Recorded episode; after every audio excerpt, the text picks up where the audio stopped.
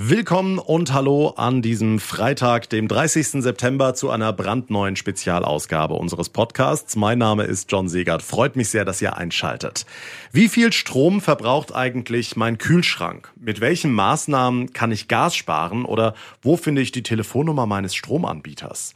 Früher haben uns solche Fragen schon ein paar Minuten oder gar Stunden beschäftigt. Heutzutage kein Problem mehr. Google sei Dank. Die Suchmaschine ist überhaupt nicht mehr wegzudenken. Egal ob jung oder alt, heutzutage lassen wir so ziemlich all unsere Fragen online beantworten.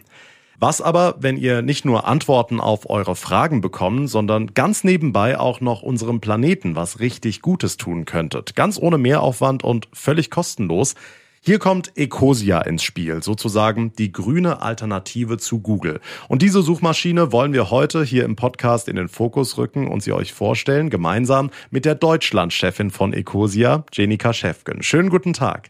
Ja, guten Tag, hallo. Frau Schäfgen, Sie können das viel besser zusammenfassen als ich. Was genau ist Ecosia? Worüber reden wir heute?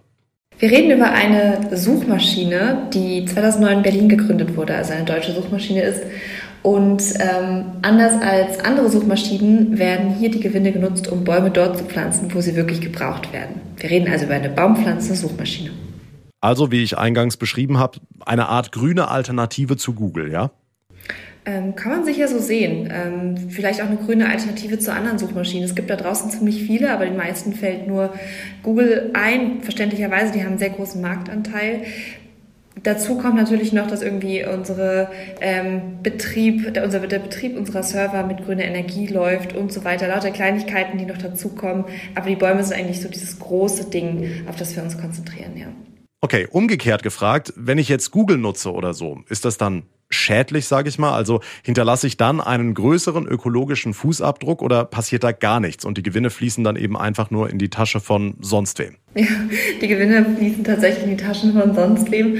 Ähm, und meines Wissens ist Google mittlerweile auch bei 100% Klimaneutralität der Server. Ähm, ich glaube, man muss sich eher eine andere Frage stellen. Man muss sich zum einen fragen, was passiert mit meinen Daten? Bei, bei Google bekommt man sehr persönliche Ergebnisse. Das kommt daher, dass User-Profile von einem erstellt werden. Bei Ecosia bekommt man neutrale Ergebnisse, weil wir gar nicht wissen, wer unsere User sind. Also diese Entscheidung muss man sich für sich treffen. Und dann aber auch, was passiert mit dem Geld?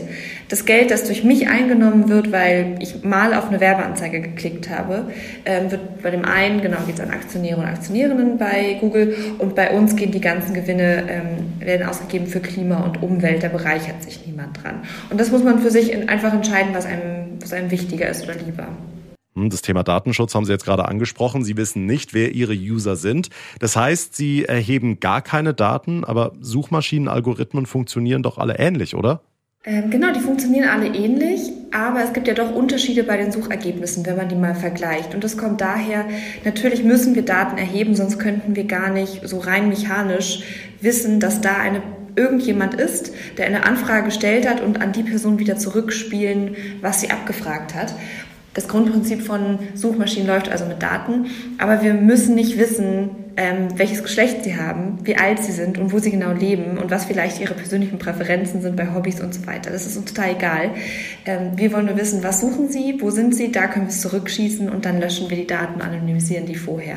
Also die Daten sind bei uns wirklich sehr gut aufgehoben und geschützt, ähm, weil wir uns halt gedacht haben, wir wollen einfach die, die das Persönlichkeitsrecht unserer, unserer, unserer User weiter schützen und ihnen diese, diese Möglichkeit zur Selbstbestimmung geben. Hat das denn Auswirkungen auf die Ergebnisse? Also ist Ecosia dadurch jetzt besser oder schlechter als die Konkurrenz, vor allem wenn diese persönliche Note quasi fehlt?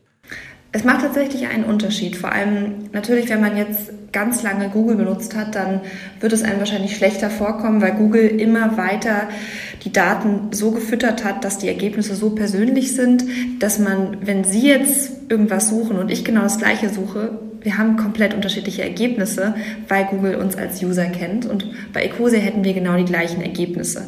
Das bedeutet zum Beispiel, wenn man ein Hotel in Berlin sucht, dann ähm, muss man vielleicht ein bisschen mehr eingeben, ein oder zwei Schlagworte mehr als bei Google und bekommt dann aber die genau richtigen Ergebnisse. Gut, dann gehen wir mal in die Praxis. Wie nutze ich Ecosia richtig? Also vielleicht zuerst mal, wie finde ich Ecosia überhaupt und wie suche ich dann richtig? Bleiben wir beim Beispiel Hotel in Berlin. Ja, es gibt zwei Möglichkeiten, Ecosia zu nutzen. Zum einen auf dem Computer, bei der Arbeit oder privat. Auf www.ecosia.org kann man ähm, Ecosia direkt nutzen oder, das ist dann vielleicht ein bisschen äh, bequemer, Ecosia als voreingestellte Suchmaschine installieren in Form einer Browser-Extension. Das wird dann da auch vorgeschlagen. Oder man benutzt die Browser-App fürs Handy. Das heißt, man kann im Alltag auf zwei Geräten Bäume pflanzen. Und es funktioniert so, dass wenn ich zum Beispiel ähm, jetzt nach München reisen möchte und dort ein Hotel suche, ich glaube, das ist das leichteste Beispiel. Ähm, Hotel München, da kommt eigentlich ziemlich sicher eine Werbeanzeige für eine Hotelbuchungsplattform. Und wenn diese Werbeanzeige genau dem entspricht, was ich auch suche, dann klicke ich vermutlich da raus, ganz unbewusst obwohl es gekennzeichnet ist, ist es unbewusst. Und mit diesem Klick haben wir dann Geld verdient, egal was sie jetzt auf dieser Plattform genau machen. Ähm, und wie jedes Unternehmen decken wir unsere laufenden Kosten von diesem Geld. Also wir haben hier ein Büro, wir haben MitarbeiterInnen ähm, und das, was übrig bleibt, das sind die sogenannten Gewinne, die normalerweise zum Beispiel ausgeschüttet werden würden an die EigentümerInnen oder so. Ähm, das machen wir nicht. Wir geben die, diese Gewinne weiter an Baumpflanzprojekte und investieren in unsere Solaranlagen, um eben einen Beitrag zur Energiewende zu leisten. Bleiben wir ganz kurz bei dem Hotel in München. Ich komme dann also nicht auf eine Hotelbuchungsseite, sondern was genau zeigt mir Ecosia an? Bekomme ich dann einfach die Hotels, die in München sind, untereinander aufgelistet, je nachdem, wie sie bei anderen Suchmaschinen gelistet sind? Oder was bekomme ich jetzt bei Ihnen genau angezeigt? Ja, genau. Wir bekommen einfach eine Liste von ähm, Suchergebnissen, die Webseiten entsprechen, die irgendwie mit Hotel in Verbindung stehen. Und Wahrscheinlich am naheliegendsten sind Hotelbuchungsplattformen, denn mit ihrer Suchanfrage München Hotel liegt es dem Algorithmus nahe, dass sie vielleicht ein Hotel suchen in München. Ähm, genau, und neben den regulären Suchergebnissen gibt es eben diese kleinen Werbeanzeigen, die gekennzeichnet sind.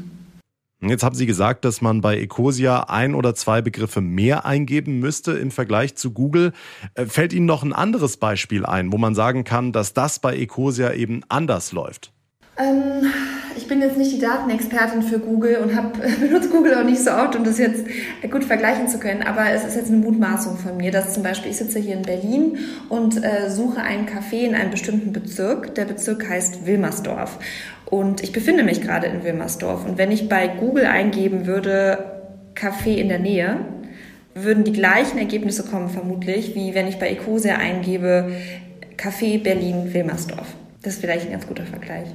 Okay, jetzt haben Sie vorhin so schön von der Bäumchen pflanzenden Suchmaschine gesprochen.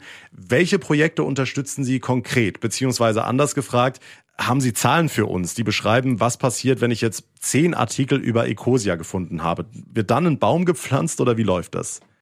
Ja, ähm, wir unterstützen Projekte, die vor allem in Biodiversitäts-Hotspots liegen. Das sind also Orte auf der Welt, wo das Artensterben von Flora und Fauna besonders bedroht ist durch Klimawandel, Abrodung, Landwirtschaft, was auch immer. Ähm, und wenn man dort mit einem holistisch gedachten, nachhaltig angelegten Baumpflanzprojekt ähm, versucht, das zu bekämpfen, hat man sehr hohe Erfolgschancen, diesem Artensterben entgegenzuwirken. Diese Orte auf der Welt liegen, sind wissenschaftlich definiert und liegen überwiegend in Ländern des globalen Südens, in ähm, Lateinamerika, in afrikanischen Ländern, im asiatischen Raum, wir haben aber auch andere Projekte, die außerhalb dieser Hotspots liegen, aber anderen, noch andere Gründe haben, warum man dort Bäume pflanzen sollte. Und für uns ist wichtig, dass wir nicht einfach nur einen Baum in, oder einen Samen in die Erde stecken und sagen, so, Baum, check, können wir jetzt sagen, dass wir den gepflanzt haben, sondern unser Ansatz ist wirklich, wir arbeiten mit den Menschen zusammen, denen die Flächen gehören und überlegen, was ist der Mehrwert, den wir mit Hilfe von Bäumen leisten können. Zum Beispiel, wenn man Mangobäume pflanzt, können die Leute die Erträge benutzen. Oder wenn man spezifisch Bäume pflanzt, die Wasser zurück in den Fluss bringen, haben die auch einen Mehrwert davon, die Menschen, und lassen die dann natürlich auch stehen und pflegen sie besser.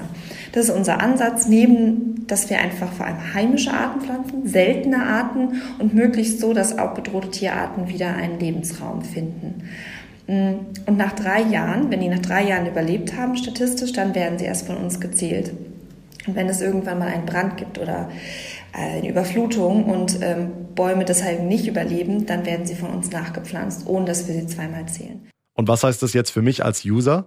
Was es für einen User bedeutet, ähm, ist, dass Wir im Schnitt dauert es 45 Suchanfragen bei Ecosia, um einen Baum zu finanzieren. Und ich sage im Schnitt, weil jede Suchanfrage ist unterschiedlich. Bei manchen gibt es einen Werbeklick und dann jeder Werbeklick kostet unterschiedlich viel Geld. Und genauso ist es auch, äh, bringt uns unterschiedlich viel Geld. Und das gleiche auch bei den Bäumen. Die haben unterschiedliche Kosten. Das heißt, weil wir nicht wissen, was Sie jetzt genau heute gemacht haben auf der Webseite und wo Sie raufgeklickt haben, können wir Ihnen auch nicht genau sagen, welchen Baum Sie jetzt finanziert haben. Also deswegen so ein ungefährer Wert. Aber als weltweite Bewegung von über 20 Millionen Nutzer und Nutzerinnen ähm, haben wir insgesamt über 150 Millionen Bäume pflanzen können. Und dazu hat jeder Einzelne beigetragen. Das wäre jetzt die nächste Frage gewesen. Also 150 Millionen Bäume weltweit in diesen festgelegten Gebieten, die Sie gerade angesprochen haben. Können Sie da einen Grundriss geben, wo das überall ist und wie sich das gerade alles so entwickelt? Mhm. Unsere Projekte liegen in, äh, ich glaube, 30 verschiedenen Ländern und wir arbeiten mit über 70 Partnern zusammen. Also wir unterstützen sowohl große Projekte, die schon etabliert sind, als auch kleinere, weil nach über zehn Jahren haben wir genug Erfahrung, um ihnen zu helfen, auch das zu skalieren und größer zu werden. Und wir wollen nicht nur die großen Fische, sondern ne, auch die kleinen unterstützen. Mm, genau, und wir sind in vielen afrikanischen Ländern, Lateinamerika, ähm, dann in Indonesien, da vielleicht klingelt es bei manchen wegen der Palmölindustrie und den Orang-Utans, die dort vom Aussterben bedroht sind. Da sind wir auch ziemlich aktiv mit ganz tollen Partnern. Ähm, aber wir haben auch zum Beispiel ein Projekt in der UK. Wir suchen aktuell eins in Deutschland, weil auch in anderen Ländern ist das Thema Wald und Bäume wahnsinnig relevant. Aber wie man daran geht, kann sich verändern. Wenn man einen geht es mehr um Waldschutz äh, oder nachhaltige Forstwirtschaft und in den anderen geht es darum, wie kann man brache Flächen wieder in reichen Wald verwandeln. Okay, dann abschließend vielleicht noch zwei, drei Worte zu Ihrer Firma. Wie viele Mitarbeiter sind Sie? Seit wann gibt es Sie? Das ist ja ein gigantisches Projekt. 150 Millionen Bäume und 20 Millionen Nutzer weltweit, haben Sie gesagt. Schon eine beachtliche Leistung. Also was steckt dahinter? Was steckt hinter Ecosia, um das alles stemmen zu können? Ja, hinter Ecosia stand ursprünglich eine Person, das war Christian Kroll, der hat äh, 2009 die Idee gehabt und ähm, Ecosia gegründet und seitdem ist ziemlich viel passiert. Wir sind mittlerweile fast 100 Menschen, ähm, die überwiegend von Deutschland aus operieren. Ähm, wir haben aber auch in anderen Ländern zuständige Kollegen und Kolleginnen. Und äh, was, wir sind ein Tech-Unternehmen, aber anders als wahrscheinlich andere Tech-Unternehmen haben wir ein Baumpflanzteam. Und dieses Baumpflanzteam wächst und wächst äh, zusammen mit unseren Projekten und kümmert sich um die Koordination, reist auch vor Ort, weil wir wissen, heute geht viel mit Videocalls, aber ein Vor-Ort-Gespräch ist manchmal unerlässlich, wenn es gerade um etwas geht wie Bäume, die man einfach vor Ort auch sehen muss. Ne? Ähm, genau, das ist, so funktioniert es bei Ecosia und wir sind eigentlich eine GmbH, das heißt, wir müssten unsere Gewinne gar nicht weggeben. Wir machen das aber seit jeher. Und um das sicherzustellen für unsere User, für unsere MitarbeiterInnen, hat unser Geschäftsführer die Anteile verschenkt an eine Stiftung. Wir sind, äh, die Eigentumsform nennt sich Verantwortungseigentum und bedeutet, dass Ecosia niemals verkauft werden könnte, ähm, zum Beispiel an Google oder wer auch immer, und dass die Gewinne niemals für was anderes benutzt werden können als für Klima- und Umweltschutz. Also bereichern wird sich mit Ecosia als Individuum niemand mehr. Eine ganz, ganz tolle Sache. Dankeschön. Ich arbeite hier auch wirklich sehr gerne. Dann bedanke ich mich ganz herzlich für das schöne Interview, Frau Schäfgen. Ja, vielen Dank für die Einladung. Es hat großen Spaß gemacht. Ich war gern dabei. Und das war's für heute hier im Podcast. Das war der Tag in Rheinland-Pfalz mit einer kleinen Spezialausgabe. Alle Infos zu Ecosia habe ich euch in den Show Notes zur heutigen Folge verlinkt. Wenn ihr es noch nicht getan habt, dann wäre es ganz toll, wenn ihr mir eine Bewertung hinterlassen würdet. Zum Beispiel bei Apple Podcasts oder bei Spotify. Und wenn ihr uns abonniert, uns folgt. Das geht auf jeder Plattform, da wo ihr mir gerade zuhört. Und dann verpasst ihr keine Ausgabe mehr. Mein Name ist John Siegert. Ich bedanke mich ganz herzlich für eure Aufmerksamkeit und euer Interesse. Wir hören uns dann in der nächsten Folge am Dienstag wieder, denn Montag ist ja Feiertag. Bis dahin wünsche ich euch eine gute Zeit, ein schönes, hoffentlich verlängertes Wochenende und vor allem bleibt gesund.